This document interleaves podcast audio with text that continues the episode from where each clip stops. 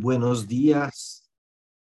Muy buenos días a todas las personas que se conectan con nosotros ya a esta hora, 8 y 5 de la mañana del 28 de noviembre del 2022, a este que es su espacio, el Consultorio Solidario, un espacio que hemos diseñado para que ustedes puedan hacer sus consultas, sus preguntas de una horita todos los lunes que no sean festivos.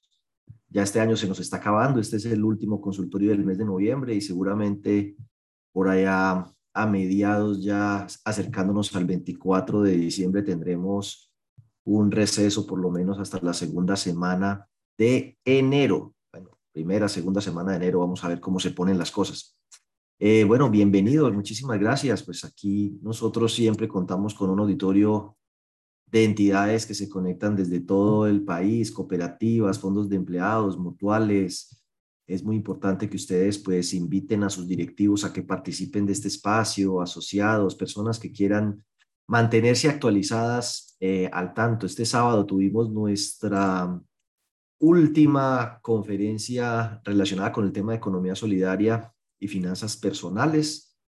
Ese video pues en algún momento eh, estará disponible en nuestro canal de YouTube.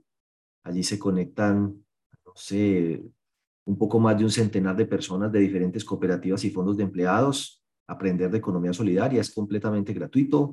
Solamente si se requiere el certificado, pues se cobra un valor de 20 mil masiva. De resto, las personas se pueden inscribir y participar libremente. Em, y bueno, estuvimos precisamente como ya lo hicimos con nosotros hablando del año 2023 y sus retos, pues estuvimos hablando del año 2023 y los retos que representa, pero para los asociados.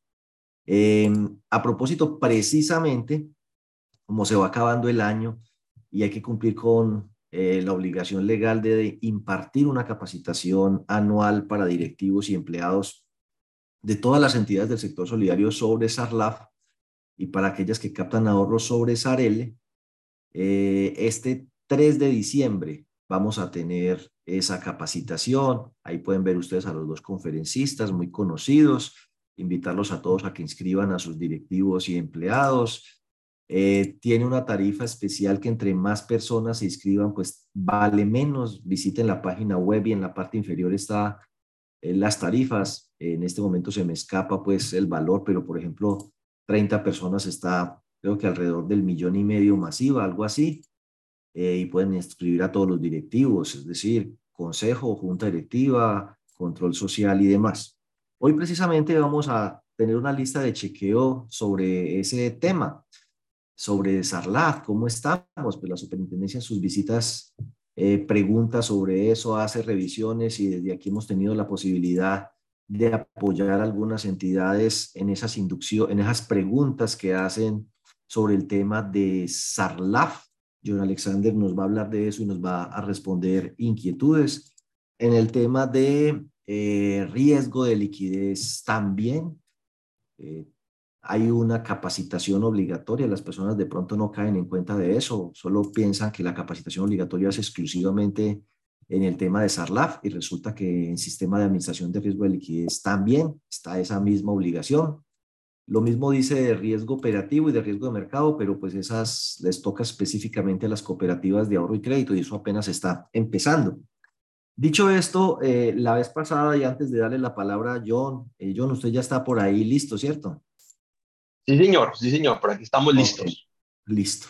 Em, a las entidades de primer nivel de supervisión distintas de cooperativas de ahorro y crédito, pero que ya el año entrante a nivel de reporte empiezan a reportar, Fondo Olímpica, COACD, bueno, esas entidades de primer nivel de supervisión que a diciembre del 2021 tenían más de 50 mil millones de cartera, le está llegando un requerimiento donde preguntan por estas cosas. Eh, obviamente también hay muchas personas que tienen la idea preconcebida y equivocada de que el SAR es algo nuevo. El SARC no es algo nuevo. Eh, es nuevo que lo llamemos así, SARC, Sistema de Administración de Riesgo de Crédito.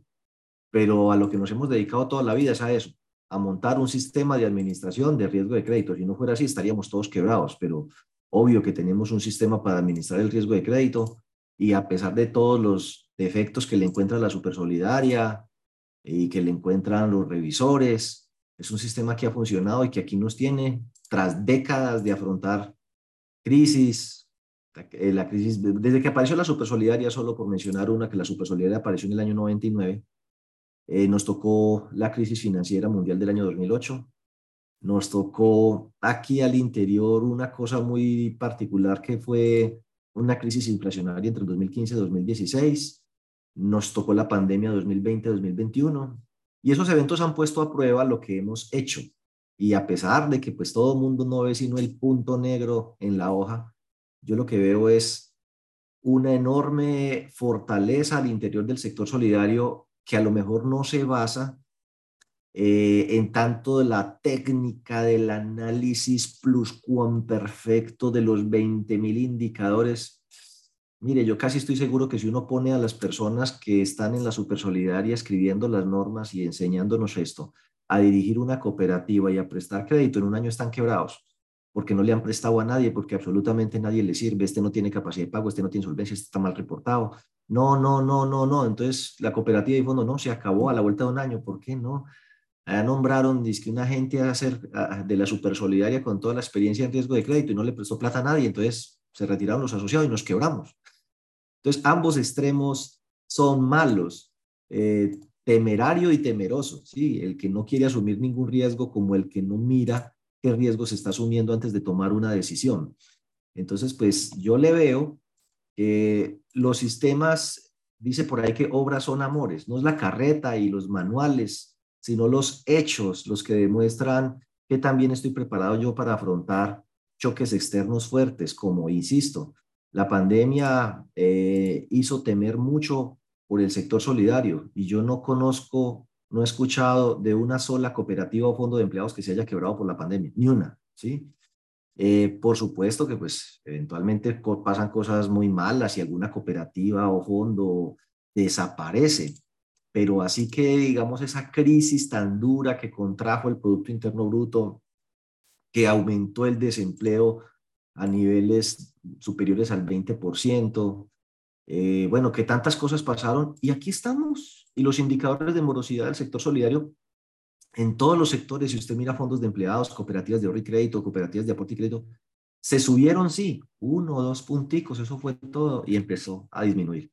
Ahora nos acercamos a un 2023 lleno de complejidades y estoy seguro que el sector solidario también va a poder navegar esas aguas un poco turbulentas y, y pasar al otro lado eh, igual de sólido que siempre.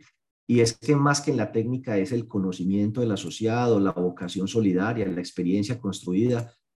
Pues yo sé que también la técnica y el conocimiento jurídico, legal y financiero importan. Eso no hay que desdeñarlo ni menospreciarlo. Pero es que también importan directivos, gerentes, funcionarios de estas organizaciones que tienen experiencia de 5, 8, 10, 15, 20, 30 años y hasta más en este tema de tener que resolver las necesidades de los asociados, de analizar el crédito y toda esa experiencia a veces también es tan o más importante que todas estas cosas técnicas que saca la superintendencia de la economía solidaria. Eh, entonces sí, pues a uno nombran un funcionario en la supersolidaria y, y le viene a hacer una visita y analizarle la forma en que está prestando plata y todo le parece que está mal.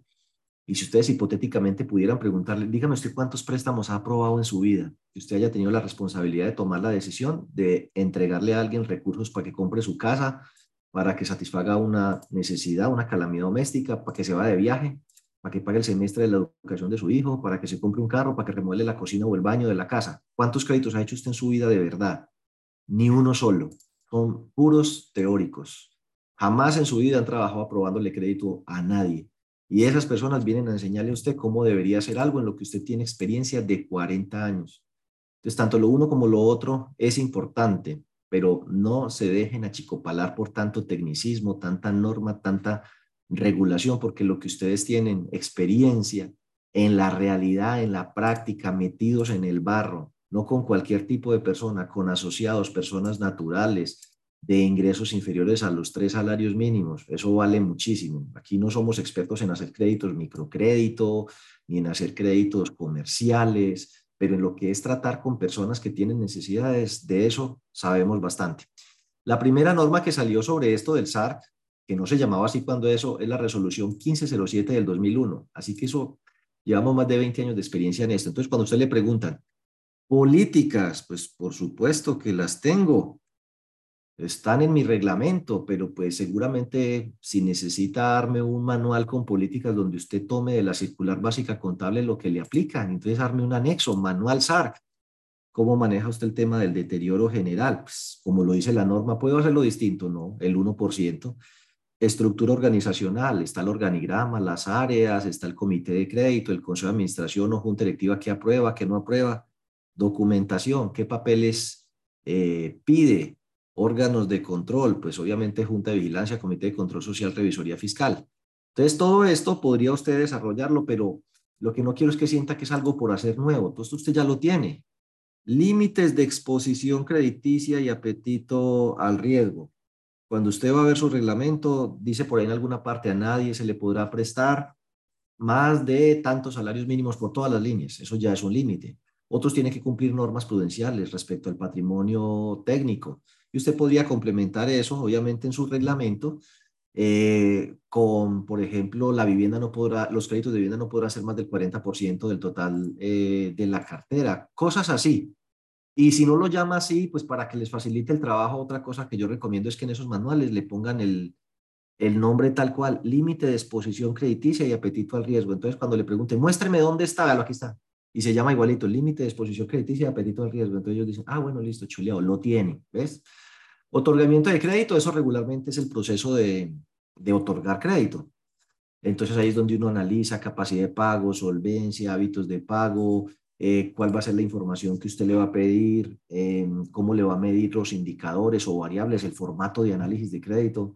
En eso pues hay que reconocer que no basta con ser, hay que aparentar. Sé que hacen muy buen trabajo, pero cuando uno va a ver el análisis de crédito, no hay ningún formato de análisis de crédito, no se deja evidencia de que las personas tuvieron previamente conocimiento de las condiciones del crédito que les fue otorgado. Eh, entonces revisen bien eso, pero otorgamiento de crédito, esto es lo que hemos hecho toda la vida, prestar plata. Y hay unos criterios mínimos obligatorios allí. Entonces, eh, una cosa es el riesgo y otra cosa son los requisitos. Entonces, los reglamentos establecen, tiene que ser asociado, para prestar por vivienda tiene que llevar más de dos años, adjuntar el certificado de tradición eh, y el volante de pago, y no se le puede descontar más del 50% del sueldo y se le prestan máximo 10 veces los aportes y esos son requisitos. Pero el análisis de riesgo es medirle capacidad de pago, solvencia, hábitos de pago eh, y analizar el tema de garantías. Bueno, entonces no es que uno tenga que obligatoriamente pedir garantías en todos los créditos, cosa que en los requerimientos de la SUPE le llega a uno, estos créditos no tienen garantías. ¿Quién dice en alguna norma? Dice, la entidad tendrá que pedir garantías. Cada entidad define libremente qué garantías va a exigir. Y de hecho, una de las cosas por las que eh, la competencia se hizo más dura es porque no exigen garantías como codeudor, por ejemplo.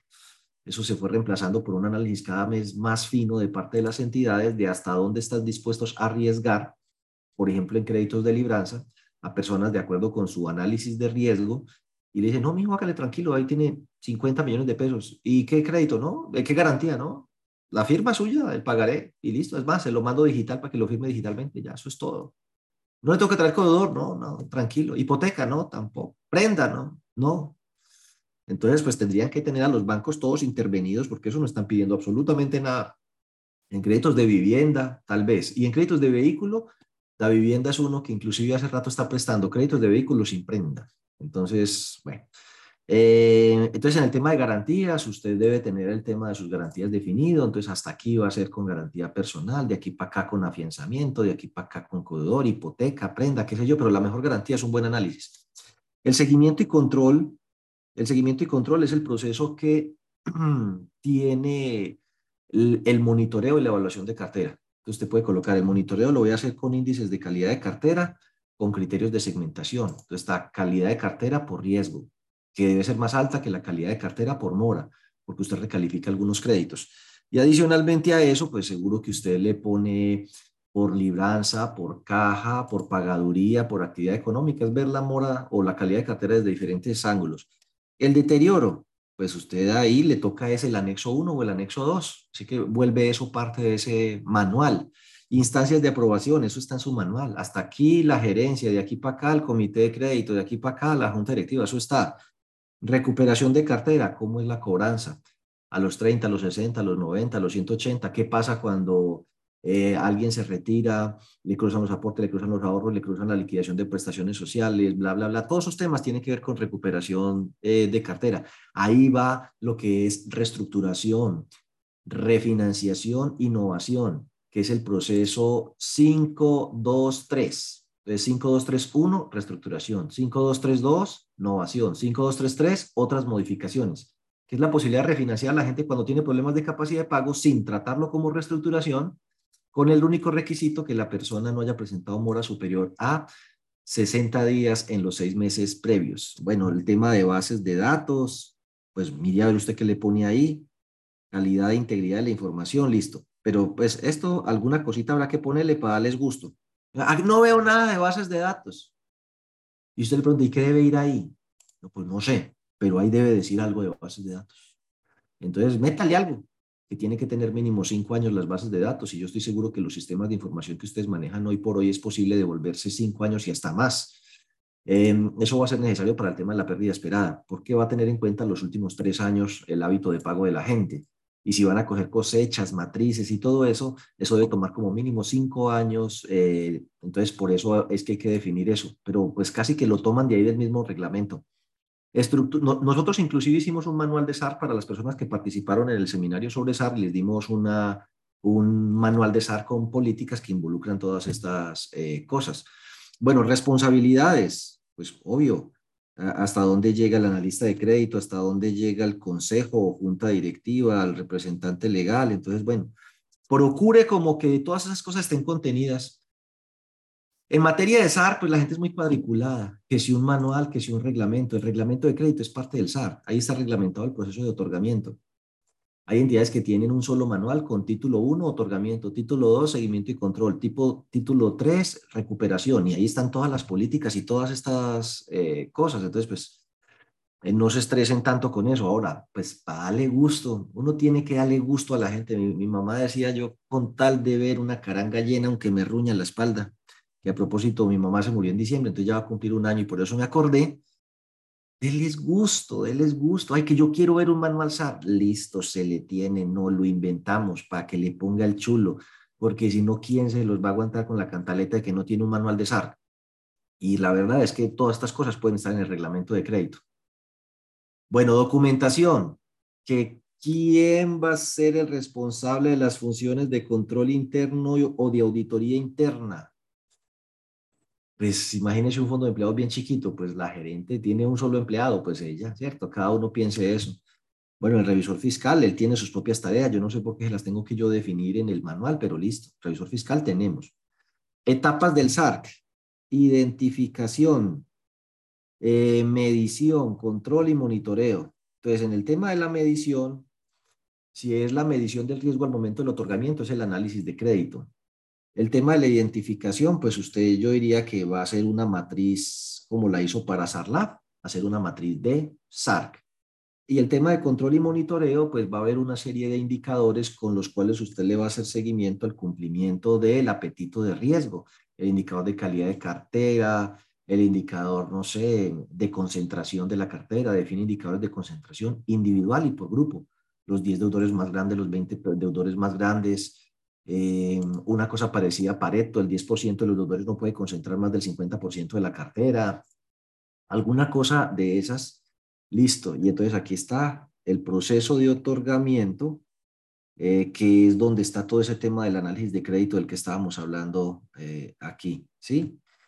los criterios mínimos obligatorios, está hace rato.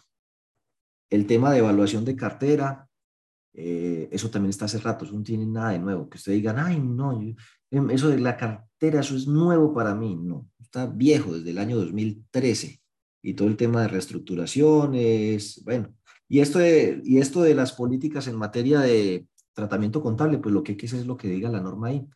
Entonces yo diría que complemente su reglamento con lo que diga la circular básica contable y el respectivo anexo, procure chulear cada una de estas cosas donde está, si puede cambie el nombre para que se llame exactamente igual y haga su lista de chequeo. Esto está en el numeral tal, tal, en el capítulo tal, en el tal, tal del reglamento, para que cuando le lleguen a pedir la, como la, la prueba, cada uno de esos puntos, el 52141, capacidad de pago, eso está en mi reglamento en el numeral 232 del capítulo tal, ta, ta, ta, ta, o en el artículo tal de mi reglamento de crédito, para que chule cada uno de esos elementos. Y el que le falte, y haga su manual. Bueno, de dicho esto, eh, los dejo con John Alexander. Eh, John Alexander, bien pueda, eh, proyecteles usted. John nos va a ayudar con una lista de chequeo sobre el tema de SARLAB, a ver cómo estamos. Hola Diego, buenos días. ¿Me escucha? Buenos días. Sí, muy bien, gracias. ¿Me escucha bien? Sí, sí, muy bien. Ok, listo. Bueno, muchas gracias. Bienvenidos al consultorio solidario. Bueno, ya después de, toda esa información muy importante sobre el riesgo de crédito, vamos a, a ver rápidamente el tema del riesgo del lado de activos y de la financiación al terrorismo. Mi nombre es John Alexander Montoya, hago parte del equipo consultor desde hace aproximadamente seis años Toda mi vida laboral la he desarrollado en el sector solidario. Inicié laborando en un fondo de empleados en donde conocí en detalle el espíritu del cooperativismo, donde pude poder llegar a desarrollarme y aprender mucho del sector. Donde, bueno, y me he desarrollado especialmente en el sistema de administración del riesgo de lavado de activos y de la financiación al terrorismo. He podido acompañar a muchas entidades en el sector en en, implementaciones y también en acompañamiento sobre actualización del sistema. He estado a cargo también del desarrollo de un software que busca adaptar toda la regulación del sector en cuanto al SARLAF a las entidades de nuestro sector en donde podemos llegar a bueno, facilitar mucho la labor. Pero el objetivo de hoy es verificar qué debemos tener sobre el sistema. Antes de eso, rápidamente, eso ustedes ya lo conocen, pero vamos a, contextualizar qué es el riesgo del lado de activos y de la financiación al terrorismo. Bueno, es la posibilidad de daño en una organización al ser utilizada directamente o a través de sus operaciones como instrumento para lavado de activos y o canalización de recursos hacia la realización de actividades terroristas. Simple y llanamente, es la posibilidad de que dineros ilícitos ingresen a la entidad con apariencia legalidad. Y recuerde que esto termina siendo el efecto del contagio. Y el contagio no solamente es que ocurra esto directamente, sino indirectamente. ¿Cómo ocurre indirectamente? Por ejemplo, con un proveedor. El proveedor tenga una empresa fachada para dar apariencia de legalidad a un dinero que fue obtenido ilícitamente. Entonces, es importante contextualizar el riesgo en cada una de nuestras entidades, el saber que esto puede ocurrir y asimismo no desconocer la gestión del el riesgo. ¿Por qué digo esto? Porque muchas entidades dicen, no, el riesgo mío es cero o el riesgo de mi entidad es mínimo, eso no puede ocurrir, eso jamás va a ocurrir, no ha ocurrido. Y resulta que sí puede llegar a ocurrir en cualquier momento y es por esto el que debemos tener un sistema que tenga todas las características que nos exige la estructura del TARLA. El antecedente, bueno, todo inicia en la ley 365 del 97, donde invitan a las entidades del sector solidario, especialmente a cooperativas de ahorro y crédito, a acatar los artículos 102 a 107 del Estatuto Orgánico del Sistema Financiero. Luego llega la circular 03 del 2014, la cual crea el CIPLAF para las entidades como lo son los fondos de empleados, cooperativas de aporte y crédito, mutuales. Luego la 04 del 2017, la que ya crea el SARLAF. Esta es una ampliación de plazos con la circular 010. La circular 014 del 2018 crea unos ámbitos de aplicación, el 1.1, 1.2 y 1.3, que serían como las reglas que se deben aplicar del SARLAF respecto o teniendo en cuenta la estructura organizacional. La circular externa 020 del 2020, que es la que también actualiza la circular básica jurídica Recordemos que es el capítulo 17, título quinto, la que nos entrega toda la disposición sobre el sistema. Luego la circular 032 del 2021 actualiza nuevamente la circular básica jurídica con unas actualizaciones respecto a los montos y frecuencias de reportes a la UIAF y la última actualización que tenemos es la circular externa 038 de 2022 hace poco, bueno, ya, ya hace casi seis meses, ocho meses, pero que va a tener una gran incidencia en el 2023. Ahora sí, miremos rápidamente la estructura del SARLAF, en donde en esta estructura debemos garantizar el pleno desarrollo de unas etapas. Esas etapas son identificación, medición, control y monitoreo. Y esto básicamente a lo que hace referencia es a la matriz de riesgo. Esta matriz de riesgo que debe tener la organización debe estar desarrollada bajo una metodología. Esa metodología que sugiere la superintendencia es la metodología de la ISO 31000 o la metodología del modelo estándar australiano para administración de riesgo, donde básicamente en esa metodología lo que usted va a hacer es identificar esa situación que pueda llegar a generar en su entidad un riesgo legal, un riesgo reputacional, un riesgo operativo o un riesgo de contagio. Y usted debe identificar ese evento con tres preguntas. El qué puede suceder, el cómo puede suceder y el por qué puede suceder. Ahí está la primera etapa. Luego la medición. Bueno, identifique la probabilidad en que ocurra ese evento y además el impacto. La probabilidad es que tan cierto es que ocurra el evento y el impacto ya sería la consecuencia. Y definidas estas dos variables y analizadas, tenemos un nivel de riesgo inherente. ¿Qué es este riesgo inherente? El riesgo propio de la actividad y del cual pues jamás podrán llegar a desprenderse. Por eso es importante identificar de entrada el riesgo y determinar ese nivel de riesgo. Luego, después de identificar el nivel de riesgo, van a definir unos controles. ¿Y esos controles cuáles son? Los que permiten disminuir la probabilidad y los que permiten disminuir el impacto.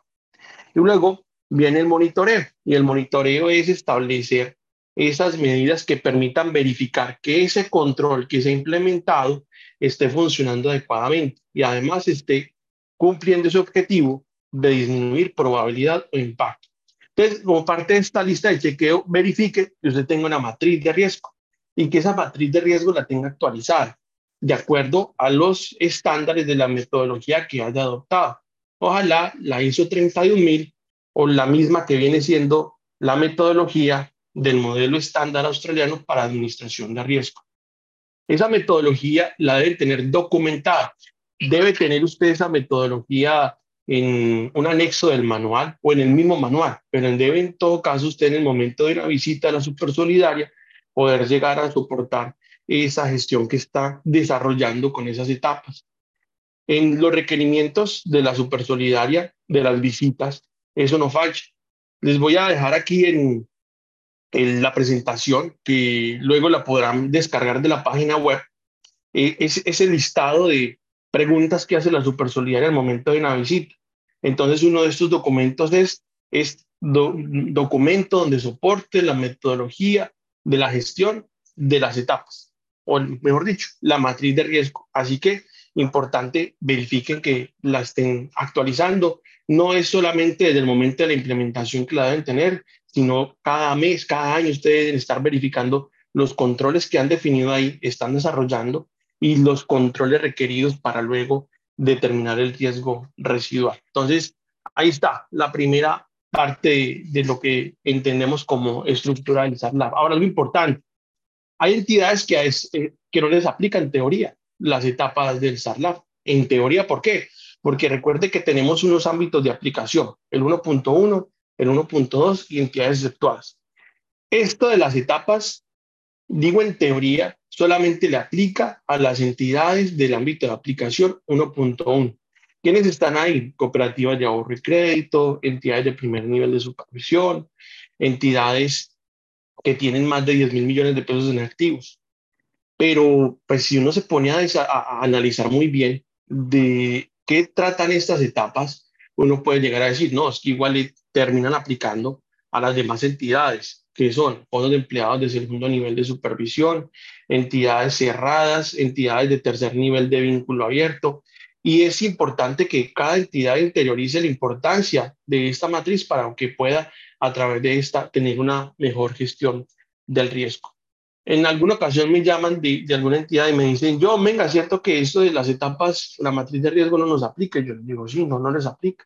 Pero si usted se pone a detallar muy bien la utilidad de estas etapas, usted va a, determinar de qué, de todas maneras, si termina siendo necesario. Entonces es importante revisar muy bien esta matriz y que esta es la que estructura mucho más esos procedimientos para la vinculación de las contrapartes y además estructura de una mejor forma todas esas situaciones que puedan quedar sueltas en determinados momentos. Por ejemplo, el tema del el desembolso de a terceros, que el asociado solicita que el desembolso del crédito, la devolución de aportes o la devolución de los ahorros se lo haga un tercero. Si usted tiene detallada esa situación en la matriz, usted va a saber cómo proceder.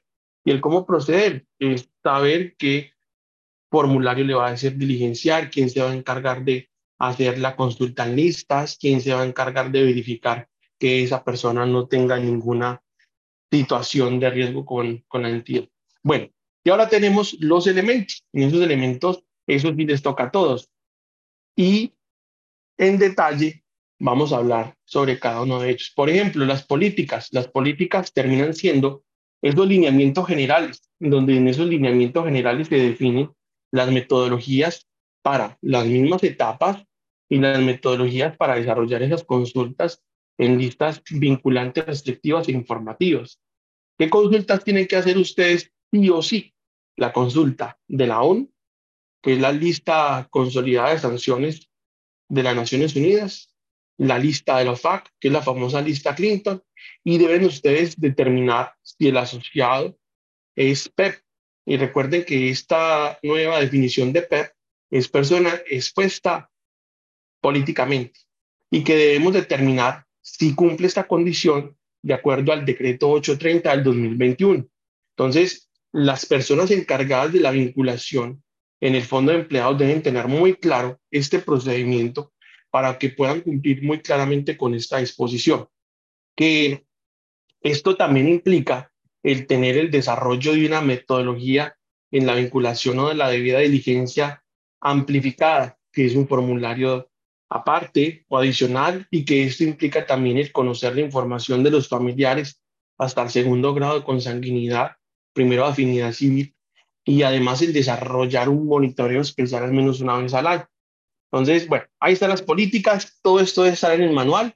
El manual es lo primero que piden una visita a la supersolidaria y con base en ese manual es que ellos desarrollan las verificaciones. ¿Por qué?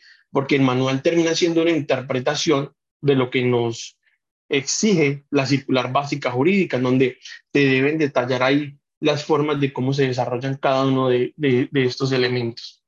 Segundo, los procedimientos. En esos procedimientos debemos tener la identificación de unas actuaciones generales, por ejemplo, el procedimiento para atender oportunamente las solicitudes de información de autoridades competentes. ¿Quiénes son esas autoridades competentes? O la única autoridad competente es la Fiscalía. Entonces la Fiscalía puede en algún momento, alguna entidad, solicitarle información sobre determinado asociado. Y es importante que sepan ustedes cómo proceder en ese momento, que deben tener el detalle de saber cómo responder.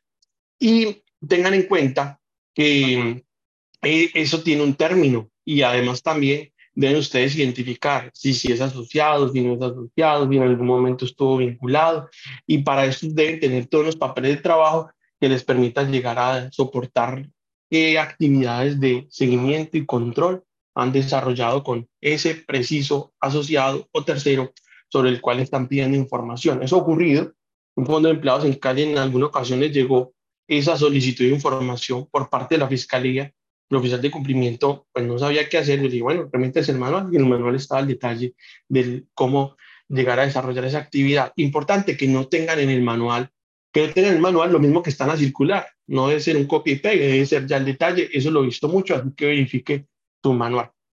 Segundo, determinar los asociados de mayor riesgo, alto riesgo como los PEP. Deben ustedes tener una metodología, por ejemplo, una metodología de scoring, donde del análisis de las variables cualitativas y cuantitativas determinan qué asociados de mayor riesgo o de alto riesgo y además el PER. Recuerden, decreto 830 del 2021. Sanciones financieras dirigidas. Deben tener ustedes el procedimiento de cómo actuar en caso tal de que alguna contraparte tenga una, una, una relación de riesgo o una sanción por parte de la ONU que ustedes deben estar consultando permanentemente esa página e identificar si alguna contraparte está incluida alguna, en alguna de estas listas. Países de mayor riesgo o alto riesgo. Estos son los países que de alguna forma facilitan el ocultamiento del dinero. por ejemplo, como lo son los paraísos fiscales.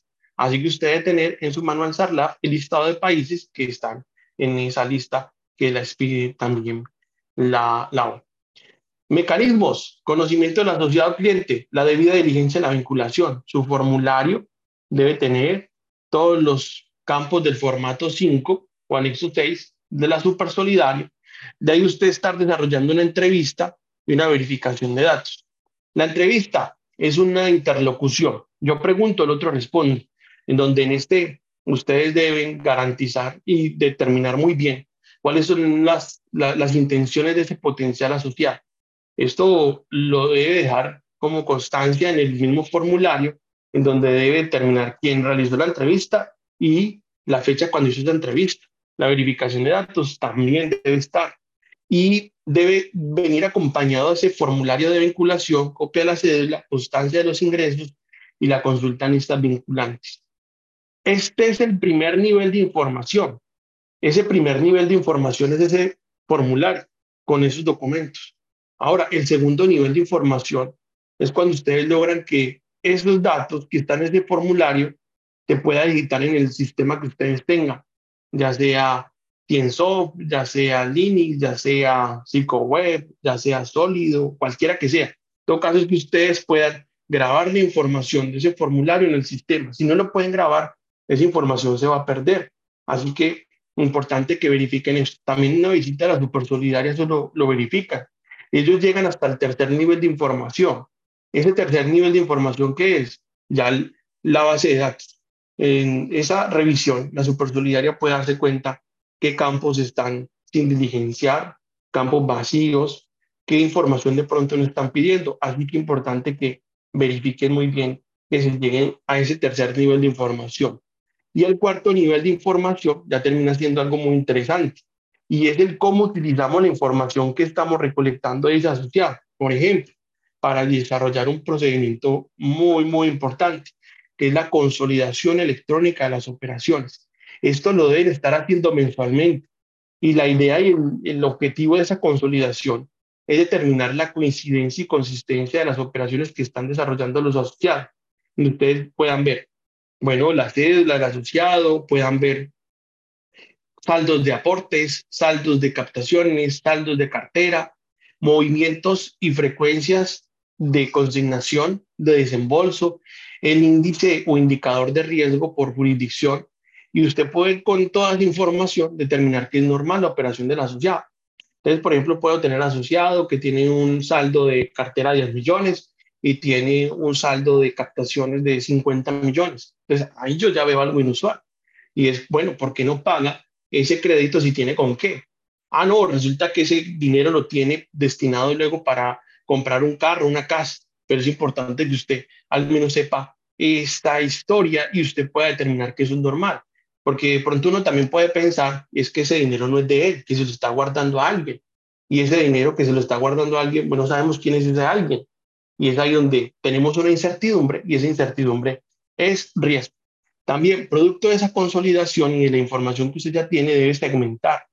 ¿Qué, qué exige la norma? La norma exige como mínimo y dependiendo de la metodología que usted escoja, usted puede escoger la metodología que quiera, lo que sí debe garantizar es una homogeneidad y heterogeneidad, es decir, que los segmentos tengan algo en común y que se diferencien de los demás. ¿Qué variables mínimas usted debe tener en cuenta para segmentar?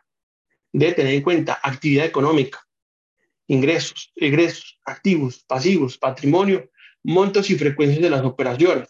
Si usted no tiene en cuenta estas variables para determinar el segmento del asociado, está fallando, que eso es lo que yo veo mucho en muchas entidades. Dice, no, para segmentar tenemos en cuenta la actividad económica, le hacen falta las demás seis variables. Que no, yo tengo en cuenta después de la actividad económica el dato del salario y con eso creo unos rangos. E, eso tampoco es. Así que debe usted determinar muy bien que esté cumpliendo con esta indicación precisa de la superintendencia y he visto a muchas entidades ya que tienen pliegos de cargos por no tener estas metodologías definidas de acuerdo a esos criterios.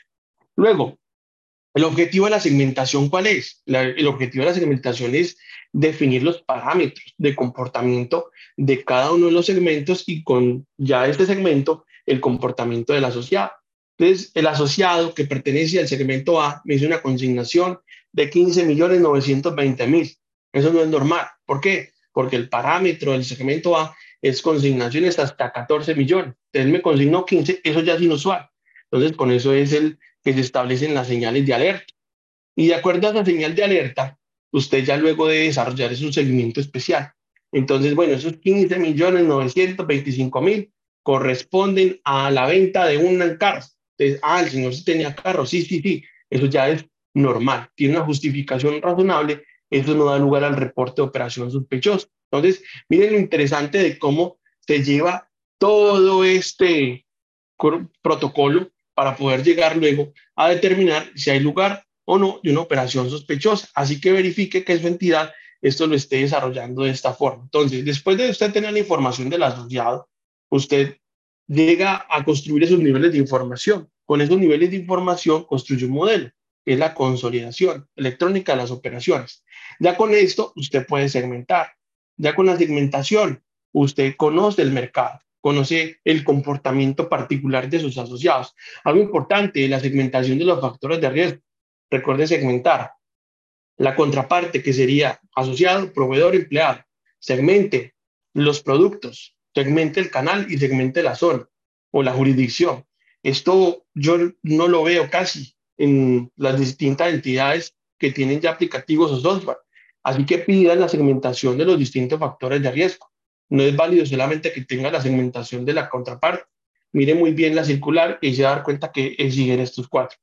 Luego, recuerde que esto es un proceso mensual. ¿Por qué? Porque usted va a clasificar mensualmente el asociado que está ingresando y va a actualizar el segmento del asociado antiguo. Luego, bueno, después del conocimiento del mercado, usted es que puede ya luego determinar señales de alerta. De acuerdo a esa señal de alerta, usted puede identificar qué es inusual. Y de acuerdo a esa inusualidad es que usted lleva a cabo un seguimiento en operación y de acuerdo a eso que usted determina si o no hay lugar a un reporte de operación sospechoso. Es este ya momento donde culmina de alguna forma estos niveles de información. ¿Por qué? Porque usted lo que busca es tener un papel de trabajo para determinar esa conclusión. No como ocurre en algunas entidades que, bueno, llega el momento de reportar a la UIAF, dice, no, aquí no ha pasado nada, reporta que no hay operación sospechosa, pero ¿cuál es la justificación? La justificación es el desarrollo de estos instrumentos o de estas herramientas. De hecho, la misma circular básica jurídica establece que para que los mecanismos operen de manera efectiva, eficiente y oportuna, deben contar con estos instrumentos que estamos detallando acá. Luego, bueno, viene la documentación, que ya sería la carpetica del oficial de cumplimiento. ¿Qué debe tener la carpeta del oficial de cumplimiento? Los informes a la OIAF con sus respectivos papeles de trabajo, el manual SARLAB, los informes de la Junta, los informes presentados a la Junta Directiva, que recuerden estos informes deben ser semestrales, deben estar los informes de la revisoría fiscal, deben estar los pronunciamientos de los miembros de la Junta Directiva o del Consejo de Administración sobre los informes que ha presentado. En las visitas de la Supersolidaria, esto es algo que siempre piden y es algo de lo que las entidades muchas veces no pueden soportar adecuadamente y de esto terminan generándose recomendaciones. Entonces verifique que ustedes estén presentando los informes al consejo o a la junta y que ellos estén pronunciando sobre estos mismos y que este pronunciamiento en el acta de la presentación del informe.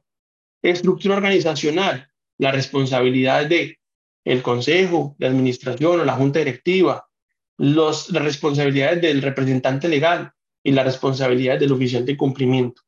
Órganos de control, las metodologías que establece la revisoría fiscal para, para determinar que el sistema esté funcionando adecuadamente o el protocolo de seguimiento de la auditoría interna. Infraestructura tecnológica. Muchas veces las entidades piensan que es tener un software de riesgo y no es así. Solamente piden cuatro cosas respecto a este punto. Uno, capturar, validar y actualizar la información de los distintos factores de riesgo. Eso usted ya lo tiene muy seguramente en el software que tiene. Segundo, centralizar la información de cada uno de los factores de riesgo, especialmente la información del asociado. ustedes muy seguramente ya lo tienen. Ahora, algo que de pronto no, la consolidación electrónica de las operaciones. Eso sí es algo que tienen que hacer. Lo pueden hacer también en Excel, pero pues se busca el, optimizar ese proceso y automatizar con un software, un aplicativo. Y luego, por último, viene generar la información para el reporte externo a la UIA. Entonces, ¿qué reportes debemos presentar a la UIA? Los reportes sobre transacciones, que de hecho para el año 2023 tenemos un nuevo informe, que es el informe de productos. Tenemos una actualización respecto a los montos de reporte de transacciones, que es el reporte de operación en efectivo, en cheque o operación virtual, por ya 7 millones en, esa operación individual, o luego ya la operación consolidada por más de 40 millones. Por lo pronto están en 10 millones este año en operación individual y 50 millones en operación consolidada, pero Recuerde que eso se actualizará y el sistema de generar esa información para poder reportar.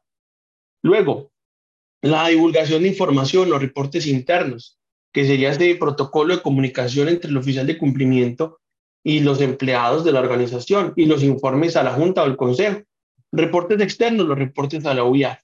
Y la capacitación, bueno, al menos una vez al año, ustedes deben desarrollar una capacitación a los directivos y a los empleados sobre el SARLA. Esto les permitirá a ustedes, bueno, recordarles a ellos las obligaciones que tienen respecto al sistema, les permitirá conocer la actualización normativa y además debería con esto ellos afianzar más el compromiso que tienen con la gestión del riesgo. Que recuerden que esto no solamente es obligación del oficial de cumplimiento, sino de todos. E, e, es una cadena. El oficial de cumplimiento entrega todas las directrices para la gestión del riesgo. Le dice a la persona la vinculación, debe usted garantizar esta debida diligencia. Le dice la persona de tesorería, debe usted garantizar el diligenciamiento, este formulario de origen de fondos, que recuerden no es por el monto de 10 millones que muchas entidades tienen en su mente, no, es por el monto que define el resultado de la segmentación. El monto de los 10 millones es solamente el reporte de transacciones, así que verifique muy bien a partir de qué monto están solicitando el origen de fondos, que recuerden, no es ese de 10 millones, es a partir del resultado de la segmentación, que es muy particular de cada organización. Y luego, de, la persona encargada de, de, establecer esa comunicación, es el oficial de cumplimiento y es decirle a todos los empleados y directivos, si ven algo inusual, recuerden reportarlo. ¿Por qué medio? El formato origen, el formato de operación inusual. Así que es un compromiso de todos y es importante que se den muy bien esas directrices y cada quien cumpla con la responsabilidad que le compete. Bueno, e, este es un breve resumen, chequeo, el sistema es muy amplio, hay muchos temas, hay mucho de qué hablar y bueno, vamos a mirar las preguntas que, que ya han generado, no sé, Andrés, si las tienen por ahí a la mano, empezando con, la, con las de Diego y bueno, estaremos aquí muy atentos para resolver todas las preguntas que, han formulado por, por medio del chat. Mira, yo, ya las proyecté un momento. Ah, yo, yo, por aquí también las tengo, te las voy a ir proyectando. Ah, bueno. Ahí las, están, ahí las están viendo, ¿sí o no? Sí, señor. Disculpe que esté como tan feitas. Ahí dice, nuestra cooperativa tiene un solo asociado persona jurídica. Para esa persona jurídica, la consulta en lista solo es el gerente o se debe hacer también a los del consejo. Y ahí ves las otras. Listo, gracias. Bueno, e, esa consulta debe hacerla a la razón social, al representante legal y los accionistas que tengan una participación más del 5%, estos terminan siendo los beneficiarios finales. Entonces debe realizar esa consulta a todos. ¿Cómo se define el apetito de riesgo para SARLAB? Bueno, eso aplica más que todo es para eh, los demás sistemas. El apetito de riesgo de SARLAF es cero. ¿Por qué? Porque no se puede materializar el riesgo. Si se materializa, ya tiene un riesgo legal. Ese riesgo legal, una sanción. Esa sanción, según la ley 454 del 98, puede ser hasta de 200 salarios mínimos legales mensuales vigentes. Es, bueno, son 200 millones. Luego, el riesgo reputacional, la mala imagen. Eso es pérdida de la confianza. El asociado puede retirarse y puede usted perder, por ejemplo, ese convenio con la empresa patronal que diga, no, no, no, eh, ellos han sido ya contaminados con dineros ilícitos, yo no quiero que me terminen relacionando con ellos, o sea que el apetito de riesgo para la f cero. ¿Puedes, por favor, mencionar nuevamente las variables para segmentar?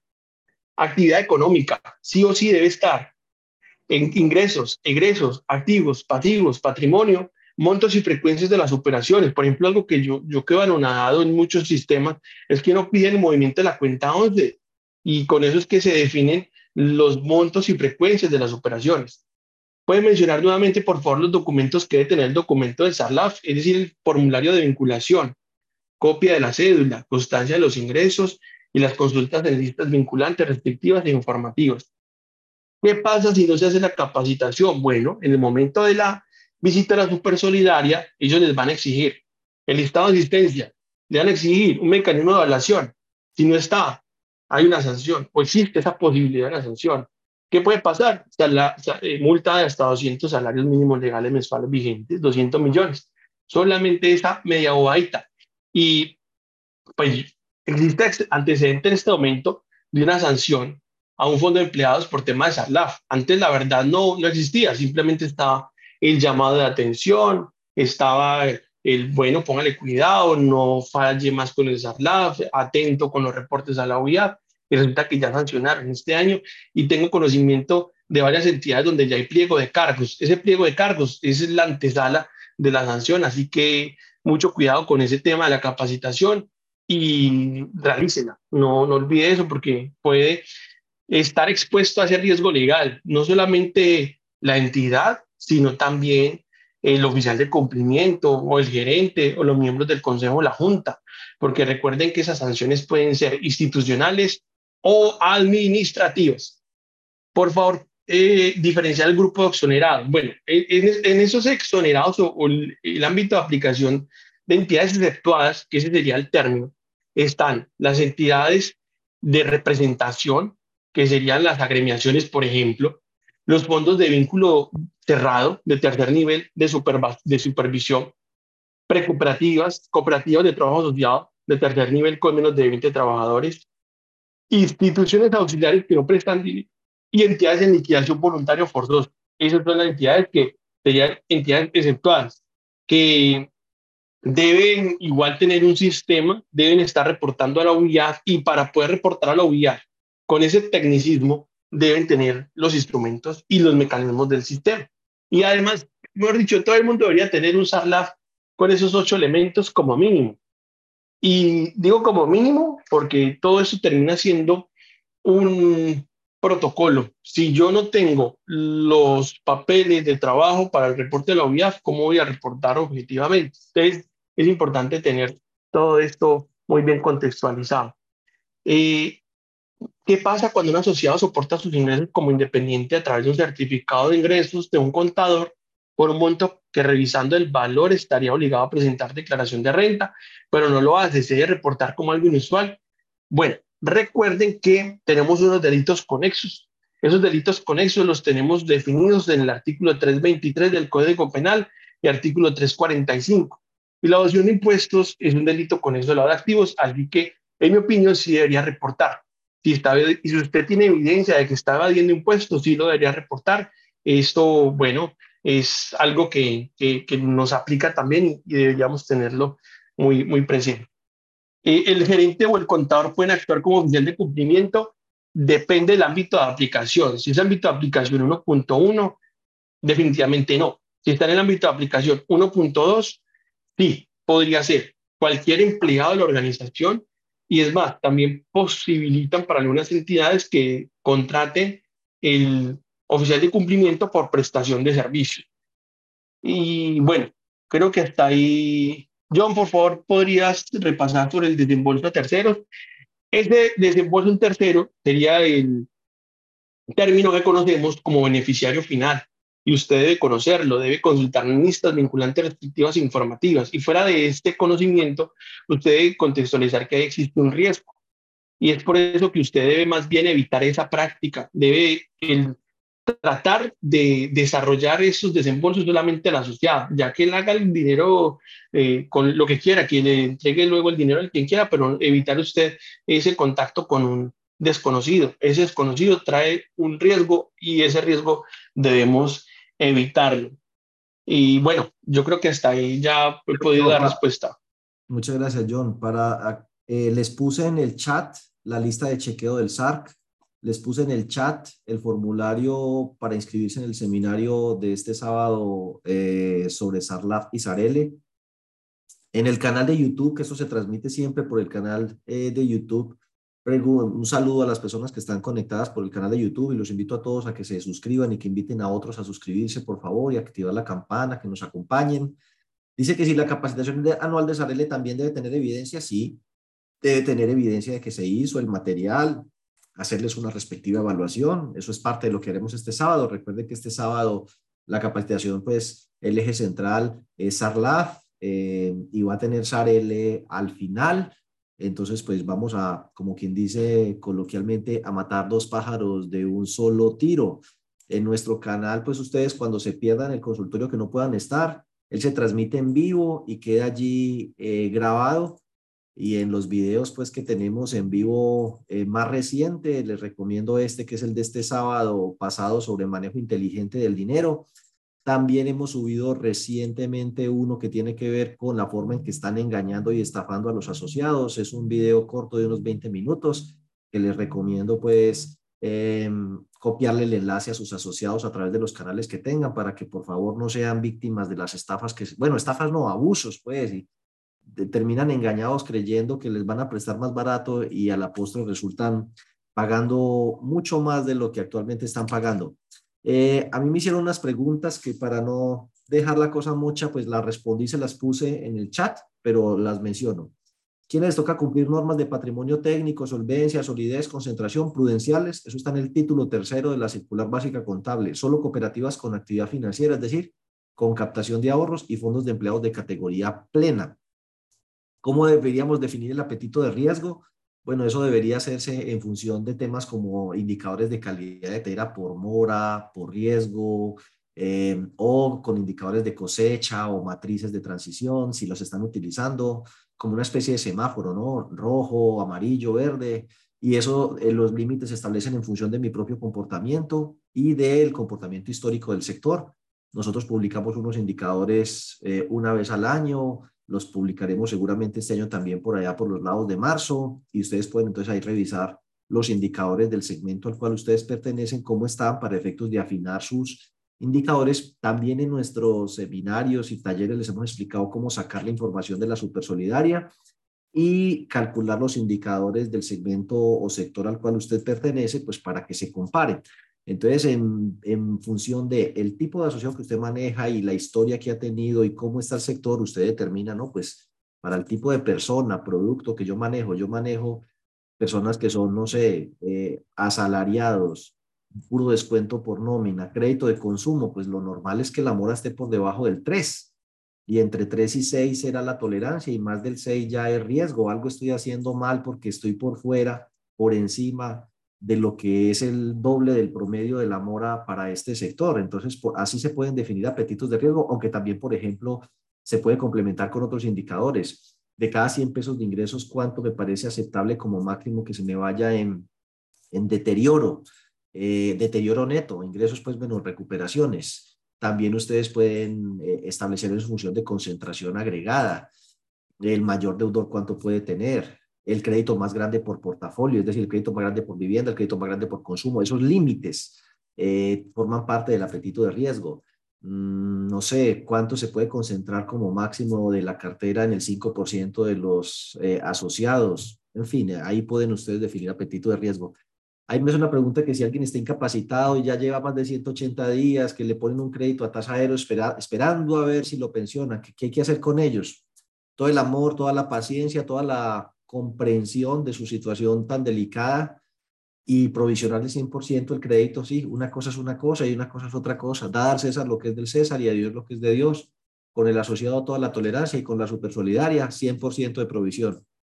Eh, el reglamento puede seguir independiente o dentro de un manual de SAR y desaparece el que se traía. En mi opinión, ambos modelos son viables, pero para revisores fiscales y supervisores de las S es más fácil ver aparte el reglamento de crédito y aparte el manual SARC.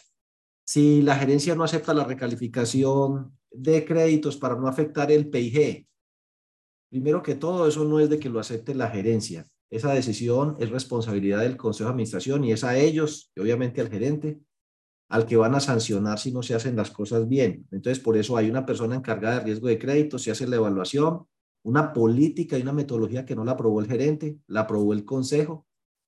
Esa metodología la pone en práctica la persona de riesgos, eh, presenta la evaluación de cartera en el comité de riesgos, el comité de riesgos presenta su informe en el consejo y el consejo es el que define.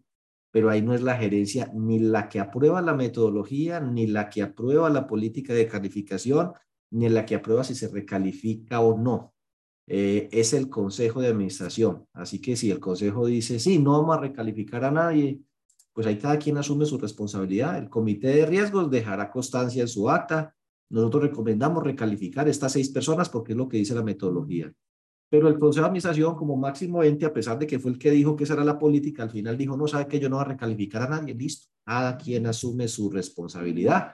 Y el revisor fiscal, que es el responsable también de evaluar el SAR y de que esto se esté cumpliendo, pues él verá si deja su informe, si deja eso en el dictamen. Eh, bueno, ahí cada quien asume pues sus responsabilidades, pero la verdad es que la gerencia no es la que acepta la recalificación de la cartera. Eh, bueno, eh, ¿qué más decimos, Ole? No. Por lo demás, muchísimas gracias. Por aquí nos veremos entonces dentro de ocho días. Recuerden que este sábado tenemos nuestra capacitación anual de directivos y empleados sobre SARLAF y SARELE por favor apóyennos, acompáñennos, aprovechen eh, los descuentos que hay por grupo para que metan a todos sus revisores, gerentes, contadores, empleados, etcétera. Inviten siempre a sus revisores fiscales a estas capacitaciones. Si pueden, páguenles el curso. Los revisores fiscales de sus honorarios tienen que pagar la seguridad social, el transporte, las capacitaciones, mantenerse actualizado. Así que pues si es posible y no les genera ningún conflicto de intereses y los pueden invitar a esas capacitaciones, sería muy bueno también. Eh, ¿Qué más les diré? El 13 tenemos nuestro seminario tributario. Pronto iniciaremos con la publicidad de actualización tributaria y fiscal para el sector solidario, que incluye obviamente el tema de reforma tributaria, pero muchos otros temas como eh, IVA sobre el cobro de comisiones, retornos de proveedores por celulares y convenios, eh, todo el tema de rifas, juegos y espectáculos para plata de los fondos, eh, retención en la fuente del gravamen a los movimientos financieros 4 por mil, eh, el tema del impuesto de industria y comercio. Bueno, ahí vamos a tratar una serie de temas, régimen tributario especial, requisitos para la deducibilidad de gastos, registro de beneficiarios, 13 de diciembre. Y este 3 de diciembre, capacitación para directivos y empleados de Sareli. Muchísimas gracias y nos vemos dentro de ocho días. Hasta luego.